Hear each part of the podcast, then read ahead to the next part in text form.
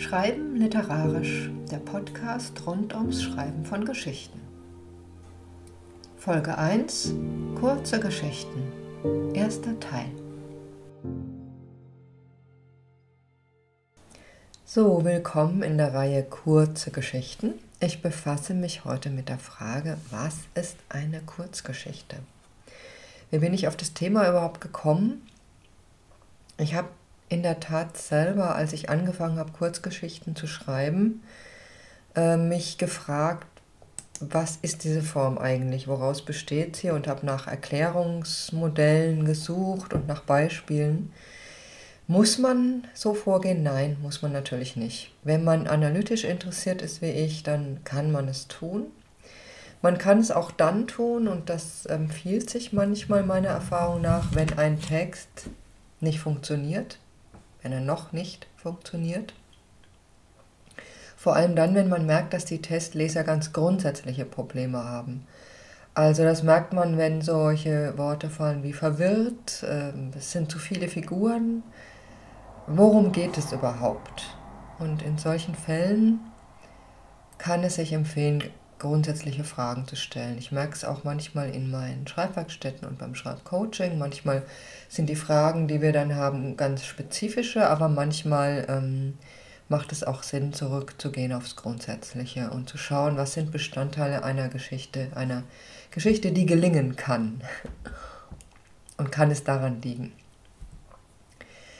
Bevor ich damit beginne, zwei, nein, drei Vorwarnungen. Zum einen, wer keine Probleme hat, wer eine intuitive Herangehensweise hat, Geschichten zu schreiben und auch merkt, dass sie funktionieren, bitte entweder einfach weghören oder jedenfalls auf gar keinen Fall irritieren lassen. Es gibt nichts Schlimmeres als so bohrende, zweifelnde Fragen. Oh Gott, mache ich es überhaupt richtig? Müsste ich nicht eigentlich ganz anders vorgehen, so wie X, Y oder Z? Also wirklich äh, sich leiten lassen von dem, habe ich diese Frage überhaupt, habe ich überhaupt Probleme und äh, immer wieder, auch wenn ihr jetzt weiterhört, überprüfen, äh, ist das für mein eigenes Schreiben hilfreich, diese Herangehensweise. Die zweite Vorwarnung, es gibt keine Regeln, nur Erklärungsmodelle. Also man, die einzige Regel heißt eigentlich, eine Geschichte, die ihre Leser und Zuhörer findet, ist gelungen. Alles andere sind Versuche abzuleiten von vorhandenen Geschichten, von Geschichten, die äh, mehrere Leute als gelungen empfinden, davon abzuleiten Erklärungen, wie kann eine Geschichte geschrieben werden, wie kann sie entwickelt werden.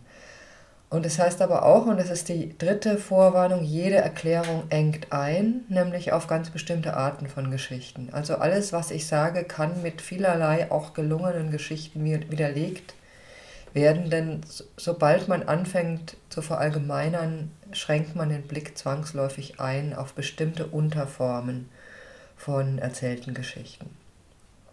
Okay, nach dieser Vorwarnung jetzt zur Frage, ja, welche Definitionen gibt es überhaupt von Kurzgeschichten?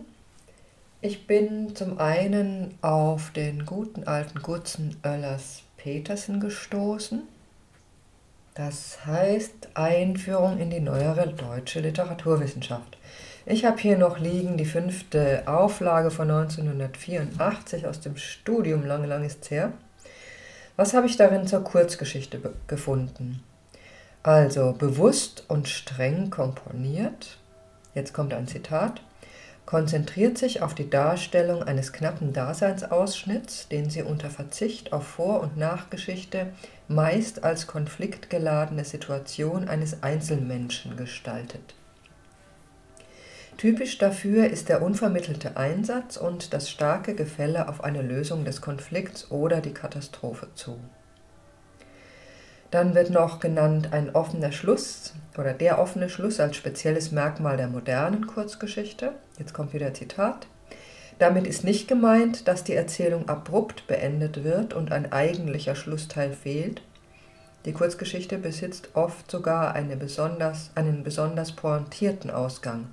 Aber die Konflikte bestehen auch über das Handlungsende hinaus weiter.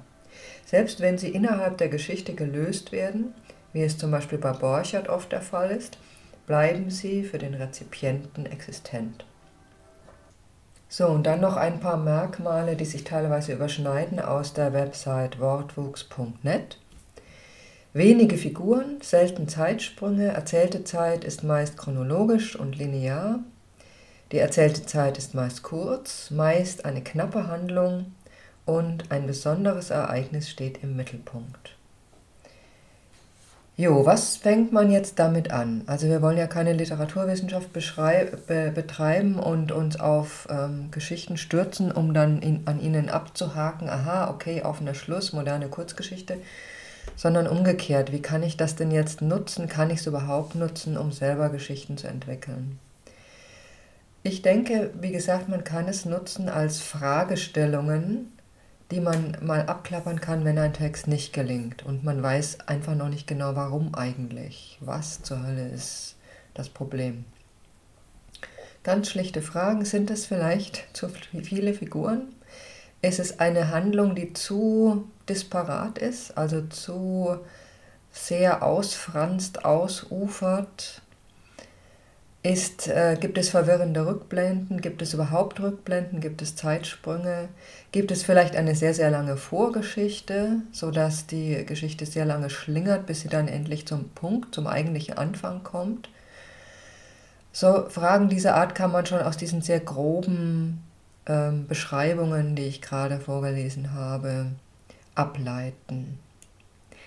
Ich möchte aber gern noch einen Schritt weiter gehen und ich bin eben, wie gesagt, analytisch interessiert und ich bin strukturell interessiert und habe mich dann oft gefragt, ja, geht es noch genauer? Was, ähm, wie ist denn jetzt eigentlich der Verlauf von einer Geschichte genau? Also was heißt das denn? Ein Konflikt wird dann irgendwie der Steigerung und dem Ende entweder der Auflösung oder der, oder der Katastrophe zugetrieben. Mit anderen Worten, ich habe mich gefragt, nach dem Thema Dramaturgie. Was ist die Dramaturgie einer Geschichte? Kann man das beschreiben? So, und da bin ich ganz woanders, habe ich ganz woanders gesucht und bin fündig geworden, nämlich bei den Filmleuten, genauer gesagt bei den Filmtheoretikern und Drehbuchberatern. Ich bin auf Linda Aronson gestoßen, von der werde ich noch öfter sprechen. Im Moment äh, zitiere ich sie, äh, nenne ich sie aber nur, weil sie wiederum ein Modell zitiert in einem äh, Buch von ihr, nämlich das Smiley-Thompson-Modell zur Beschreibung der Dramaturgie von Geschichten. Und dieses Modell besteht aus 2, 4, 6, 8, 9 Schritten und die nenne ich jetzt. Zum einen gibt es eine Normalität. Also ich übersetze jetzt frei aus dem Englischen. Es gibt eine Normalität, in der sich zweitens ein Protagonist befindet. Jetzt muss ich einen kurzen Einschnitt machen, was meine ich mit Protagonist. Ähm, ich hoffe, ich halte mich selber einheitlich an, meine, an meinen Sprachgebrauch. Es gibt sehr viele Definitionen davon.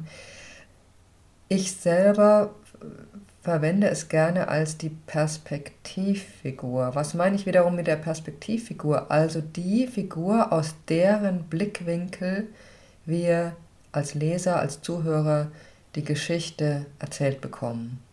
Aus deren Blick wir sie, äh, ja, wenn es gelingt, selber wahrnehmen und mitempfinden. Sehr, sehr häufig wird der Protagonist gleichgesetzt mit der Hauptfigur. Ich bin, ich finde es hilfreich, das zu unterscheiden, darauf komme ich aber in einer ganz anderen Folge nochmal. Äh, spielt im Moment keine Rolle. Im Moment können wir es gleichsetzen mit der Hauptfigur. Ähm, allerdings, wenn man von Perspektivfigur spricht, dann muss man dazu sagen, dass es ja auch mehrere Perspektiven in einem Text geben kann. Also es kann sein, dass der, die Erzählung wechselt und aus unterschiedlichen Blickrichtungen eine Geschichte äh, schildert. In Krimis kann man das oder in Thrillern auch oft erleben, wenn zum Beispiel sowohl die, ähm, die ermittelnde Figur aus der Sicht der ermittelnden Figur erzählt wird, wie auch ab, äh, ab und zu aus der Sicht des Täters. Ähm, und eine, ein Merkmal der Kurzgeschichte ist eben, dass meist es sich um eine Perspektivfigur handelt. So, jetzt habe ich einen riesen Schlenker gemacht. Ich fange nochmal mit dem Smiley-Thompson-Modell an. Also die Normalität eines Protagonisten. Das ist der Ausgangspunkt, wird oft auch als die Exposition benannt, die in Kurzgeschichten klassischerweise sehr, sehr knapp, sehr, sehr knapp ausfällt. Dann gibt es als nächstes eine Irritation, auf Englisch eine Disturbance, also irgendeine Störung, die diese Normalität in diese Normalität hinein dazwischen fährt, hineinfährt. Es gibt den Plan des Protagonisten, also irgendeine Art von Plan, wie er dem sich entgegenstellt, wie er diese Irritation versucht aus dem Weg zu räumen. Es geschieht eine Überraschung, die zu einem Hindernis zu einer echten Bedrohung führt. Also man merkt jetzt hier schon so eine Steigerung, erst eine Irritation, dann ähm, eine überraschende Wendung, die zu einer echten Bedrohung führt. Und in dem Moment, wo die Bedrohung auf dem, auf dem Plan gekommen ist, ist meistens auch der Antagonist sichtbar, also der Gegenspieler des Protagonisten den muss es nicht geben oder genauer gesagt, es muss nicht unbedingt sich um eine Person handeln, um eine Figur, um einen Menschen, äh, aber in irgendeiner Form ist dieser Gegenspieler vorhanden. Also ich wiederhole nochmal die Schritte bisher. Normalität, Protagonist, Irritation, Plan, Überraschung, die zu einem Hindernis, einer echten Bedrohung führt und damit auch zeigt, wer der Antagonist ist. Schritte ist vielleicht ein bisschen irreführend gesagt, das sind die Bestandteile. Und zwar was für Bestandteile? Die Bestandteile des Anfangs einer Geschichte. Jetzt kommt die Mitte, der große Mittelteil. Also man spricht in der, im, in der Filmtheorie meist davon, dass die, ähm, der Anfang ein Viertel der Länge eines Films beträgt, die Mitte ungefähr die Hälfte und das Ende dann nochmal ein Viertel. Das stimmt natürlich so auch nicht äh, für alle Filme, nicht, noch nicht mal für die meisten. Das ist nur eine Richtschnur für ja streng handlungsorientierte Arten von Filmen.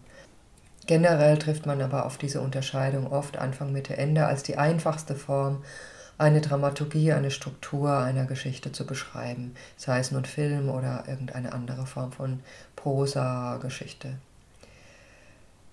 So, jetzt kommt ein sehr vage beschriebener Mittelteil. Da steht nämlich bei Smiley Thompson nur Komplikation, weitere Komplikationen, Nebenhandlungen, mehr oder größere Hindernisse tauchen auf. Und es weist schon auf ein Problem hin oder auf eine Tatsache einfach hin, dass nämlich dieser Mittelteil einer Geschichte, wo ein Konflikt eben ähm, ausgetragen wird, sehr unterschiedlich ausfallen kann. Es führt dann oft dazu, auch, dass eine Geschichte in der Mitte durchhängt, weil es auch eben ein Teil ist, der oft Schwierigkeiten im Schreiben bereitet. Dann wieder das klarer beschriebene Ende, das aus zwei Schritten besteht, nämlich die Klimax, also die Steigerung zum Höhepunkt hin und die Auflösung, der Ausgang der Geschichte. So, ich habe es nun schon genannt, das entspricht ganz grob den Teilen einer Geschichte Anfang, Mitte, Ende, wobei jetzt der Anfang sehr, sehr genau beschrieben ist. Also das, wenn man sich das Smiley-Thompson-Modell anschaut, kann das irreführend sein, weil zwei, vier, sechs Schritte dem Anfang gewidmet sind, dann ein sehr allgemein beschriebener nächster Schritt dem großen, großen Mittelteil und dann zwei Schritte wiederum dem Ende. Also diese Aufteilung, die ist einfach unterschiedlich präzise, weil man unterschiedlich genaues über die verschiedenen Bestandteile einer Geschichte aussagen kann oder unterschiedlich starke Gemeinsamkeiten finden kann in den unterschiedlichen Teilen einer Geschichte. Ich muss jetzt nochmal dazu sagen, ich rede die ganze Zeit von einem Modell, das für Filme gedacht ist. Das manchmal, das sind Modelle, die manchmal auch für Langprosa-Erzählungen ähm, angewendet werden, eigentlich vor allem in der Genreliteratur. Die sogenannte hohe Literatur ist da zurückhaltender mit solchen dramaturgischen Modellen. kann man generell sagen. Aber ich rede die ganze Zeit eigentlich gar nicht darüber, über eine Beschreibung einer Kurzgeschichte, sondern das ist jetzt dann mein Versuch, der folgen wird. Aber Grundlage sind, Läng sind Filme, Theaterstücke auch teilweise, aus denen ja solche Aktmodelle und Aktunterscheidungen ähm, geflossen sind dann und in den Film übernommen worden sind und eben manchmal auch für Langprosa-Texte. Diese Unterscheidung in Anfang, Mitte, Ende entspricht übrigens auch einem anderen Modell, auf das ich sicherlich auch nochmal zurückkommen werde, nämlich dem sogenannten Dreiaktmodell. Auch das gibt es in unterschiedlichen Ausprägungen. Es gibt auch Vier-Akt, Fünf-Akt, ich glaube sogar auch Sieben-Akt-Modelle, aber das klassische ist das Dreiaktmodell, das zwischen ersten, zweiten und dritten Akt unterscheidet. Das aber nur am Rande gesagt, also wie gesagt, wichtig sind jetzt einfach diese Bestandteile, die Smiley Thompson nennen. Und jetzt würde ich gerne wissen, kann man damit bei einer Kurzgeschichte was anfangen? Ich habe mich auf die Suche gemacht nach einem Beispiel, und zwar nach einem Beispiel, das handlungsorientiert ist, also wo eine klare äußere Handlung erkennbar ist, die äh, einen Konflikt enthält und in irgendeiner Weise dann zu einer Auflösung führt oder zu einem Ausgang führt. Und ich, und, und ich wollte gerne eine sehr, sehr kurze Geschichte haben. Ich wollte gerne prüfen, kann man das total kondensiert eigentlich wiedererkennen an bestimmten Arten von Geschichten. Und ich bin fündig geworden bei Kafka, der Schlag ans Hoftor. Diese Geschichte gibt es zu lesen, auszudrucken beim Gutenberg-Projekt. Ich werde den Link in die sogenannten Show Notes, also in die Notizen zu, diesem Pod, zu dieser Podcast-Folge stecken. Man kann sie also nachlesen. Und sie, sie ist eine gute Seite lang, also wirklich knapp, und ich lese die jetzt einfach mal vor. Franz Kafka, Der Schlag ans Hoftor. Es war im Sommer ein heißer Tag. Ich kam auf dem Nachhauseweg mit meiner Schwester an einem Hoftor vorüber. Ich weiß nicht, schlug sie aus Mutwillen ans Tor oder aus Zerstreutheit oder drohte sie nur mit der Faust und schlug gar nicht. Hundert Schritte weiter an der nach links sich wendenden Landstraße begann das Dorf. Wir kannten es nicht, aber gleich nach dem ersten Haus kamen Leute hervor und winkten uns, freundschaftlich oder warnend, selbst erschrocken, gebückt vor Schrecken. Sie zeigten nach dem Hof, an dem wir vorübergekommen waren, und erinnerten uns an den Schlag ans Tor. Die Hofbesitzer werden uns verklagen, gleich werde die Untersuchung beginnen. Ich war sehr ruhig und beruhigte auch meine Schwester. Sie hatte den Schlag wahrscheinlich gar nicht getan, und hätte sie ihn getan, so wird deswegen nirgends auf der Welt ein Beweis geführt. Ich suchte das auch den Leuten, um uns begreiflich zu machen. Sie hörten mich an, enthielten sich aber eines Urteils. Später sagten sie, nicht nur meine Schwester, auch ich als Bruder werde angeklagt werden. Ich nickte lächelnd. Alle blickten wir zum Hofe zurück, wie man eine ferne Rauchwolke beobachtet und auf die Flamme wartet. Und wirklich, bald sahen wir Reiter ins weit offene Tor einreiten. Staub erhob sich, verhüllte alles, nur die Spitzen der hohen Lanzen blinkten. Und kaum war die Truppe im Hof verschwunden, schien sie gleich die Pferde gewendet zu haben und war auf dem Wege zu uns. Ich drängte meine Schwester fort, ich werde alles allein ins Reine bringen. Sie weigerte sich, mich allein zu lassen. Ich sagte, sie solle sich aber wenigstens umkleiden, um in einem besseren Kleid vor die Herren zu treten. Endlich folgte sie und machte sich auf den langen Weg nach Hause. Schon waren die Reiter bei uns, noch von den Pferden herab fragten sie nach meiner Schwester. Sie ist augenblicklich nicht hier, wurde ängstlich geantwortet, werde aber später kommen. Die Antwort wurde fast gleichgültig aufgenommen. Wichtig schien vor allem, dass sie mich gefunden hatten. Es waren hauptsächlich zwei Herren, der Richter, ein junger, lebhafter Mann, und sein stiller Gehilfe, der Aßmann genannt wurde. Ich wurde aufgefordert, in die Bauernstube einzutreten. Langsam den Kopf wiegend an den Hosenträgern rückend, setzte ich mich unter den scharfen Blicken der Herren in Gang. Noch glaubte ich fast, ein Wort werde genügen, um mich, den Städter, sogar noch unter Ehren aus diesem Bauernvolk zu befreien. aber als ich die Schwelle der Stube überschritten hatte, sagte der Richter, der vorgesprungen war und mich schon erwartete, dieser Mann tut mir leid. Es war aber über allem Zweifel, dass er damit nicht meinen gegenwärtigen Zustand meinte, sondern das, was mit mir geschehen würde. Die Stube sah einer Gefängniszelle ähnlicher als einer Bauernstube. Große Steinfliesen, dunkel, ganz kahle Wand, irgendwo eingemauert ein eiserner Ring, in der Mitte etwas, das halb Pritsche, halb Operationstisch war. Könnte ich noch andere Luft schmecken als die des Gefängnisses? Das ist die große Frage. Oder vielmehr, sie wäre es, wenn ich noch Aussicht auf Entlassung hätte. Soweit die Geschichte. Ja, man kann schon so grundsätzliche Dinge erkennen, die hier tatsächlich der Fall sind. Ein einzelne, eine einzelne Figur und ihr Konflikt. Es sind hier zwar es tauchen hier mehrere Figuren auf, aber es gibt einen Protagonisten, eine Perspektivfigur, eine aus deren Blickwinkel wir die Geschichte erleben, nämlich die Ich-Figur. Es ist eine Erzählung in Ich-Form. Es gibt einen Grundkonflikt, der sich dann zuspitzt und dem Ende entgegentreibt. Es gibt keine Rückblenden. Also man kann schon diese allgemeinen Beschreibungen äh, erkennen. Frage ist jetzt, kann man noch mehr erkennen? Kann man tatsächlich einer Dramaturgie nachgehen, die in irgendeiner Weise dem ähnelt, was Smiley Thompson da beschreiben? Und ich bin der Meinung, ja, das kann man. Ich habe das mal versucht und ich werde es jetzt hier versuchen zu beschreiben. Der erste Satz heißt, es war im Sommer ein heißer Tag. So knapp und kurz ist die Normalität beschrieben.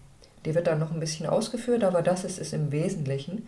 Jetzt im nächsten Satz, ich kam auf dem Nachhauseweg mit meiner Schwester auf einem, an einem Hoftor vorüber so, hier ist zweitens der Protagonist genannt. Es ist klar, wir haben hier mit einem Ich zu tun. Äh, es gibt auch eine Schwester, aber dieses Ich ist offenbar die Figur, aus deren Sicht wir alles erleben werden.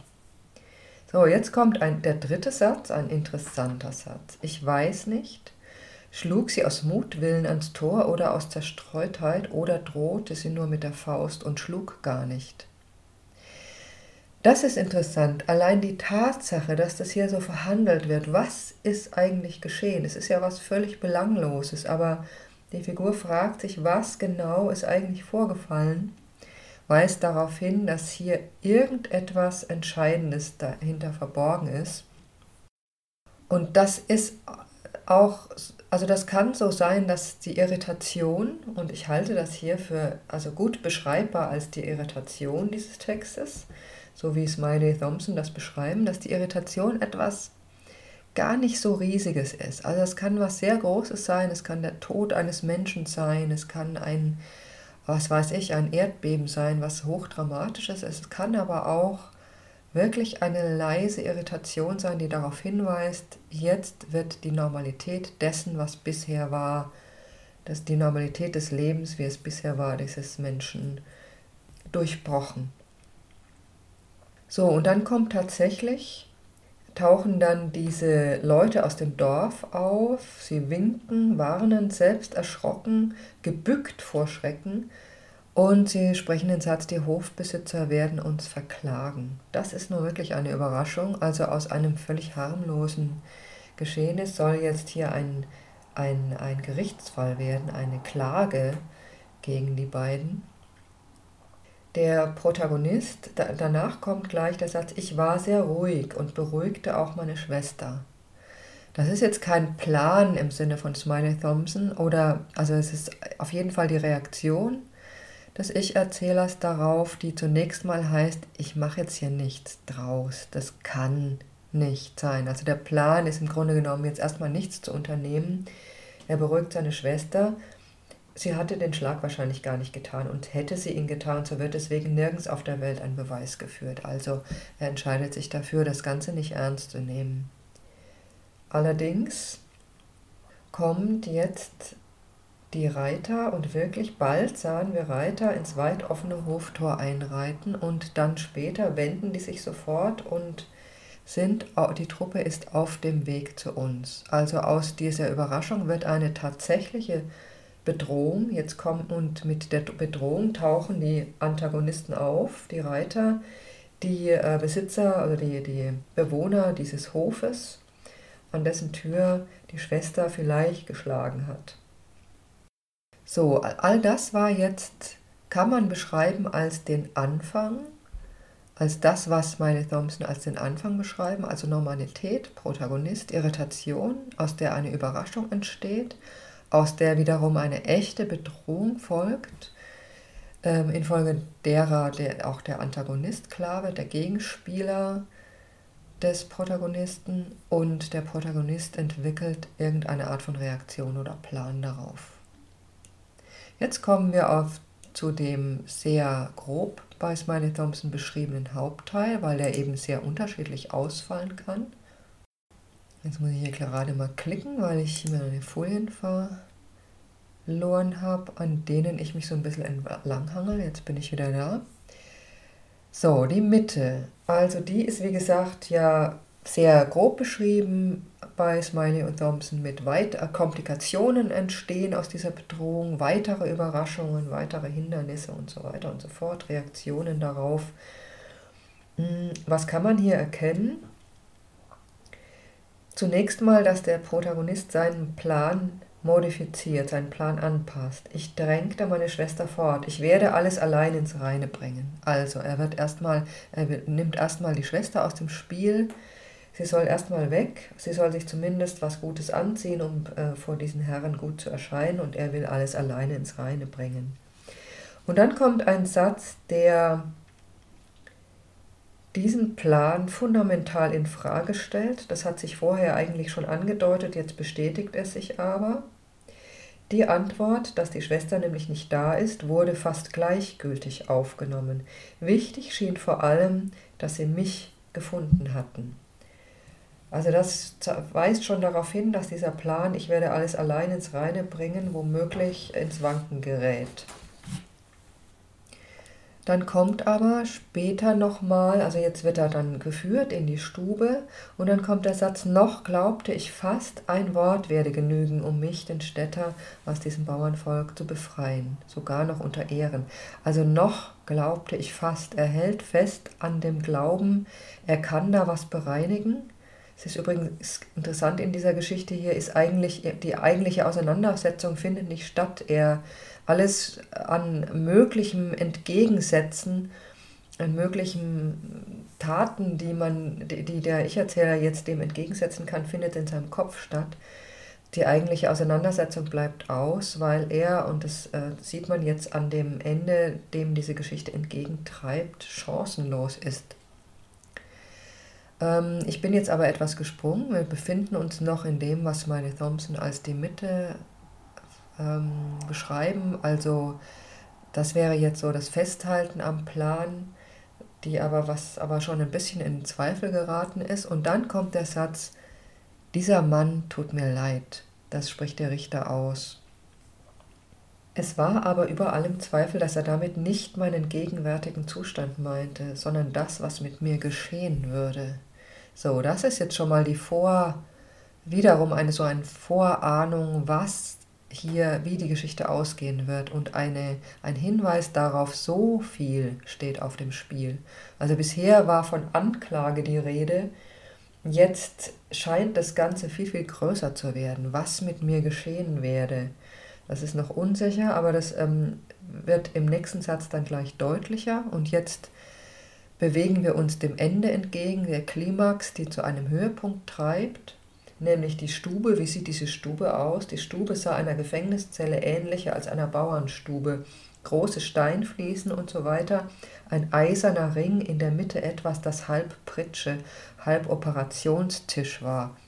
So, und das, das macht jetzt wirklich eine ganze Welt von, von Vorstellungen, eine albtraumhafte Welt von Vorstellungen auf, was aus diesem harmlosen Schlag ans Hoftor dann in Wahrheit äh, werden kann, woraus sich das, worauf das hintreibt. Und damit sind wir schon am Ausgang. Jetzt kommt gleich danach der letzte Satz oder die letzten zwei Sätze. Könnte ich noch andere Luft schmecken als die des Gefängnisses? Das ist die große Frage oder vielmehr sie wäre es, wenn ich noch Aussicht auf Entlassung hätte.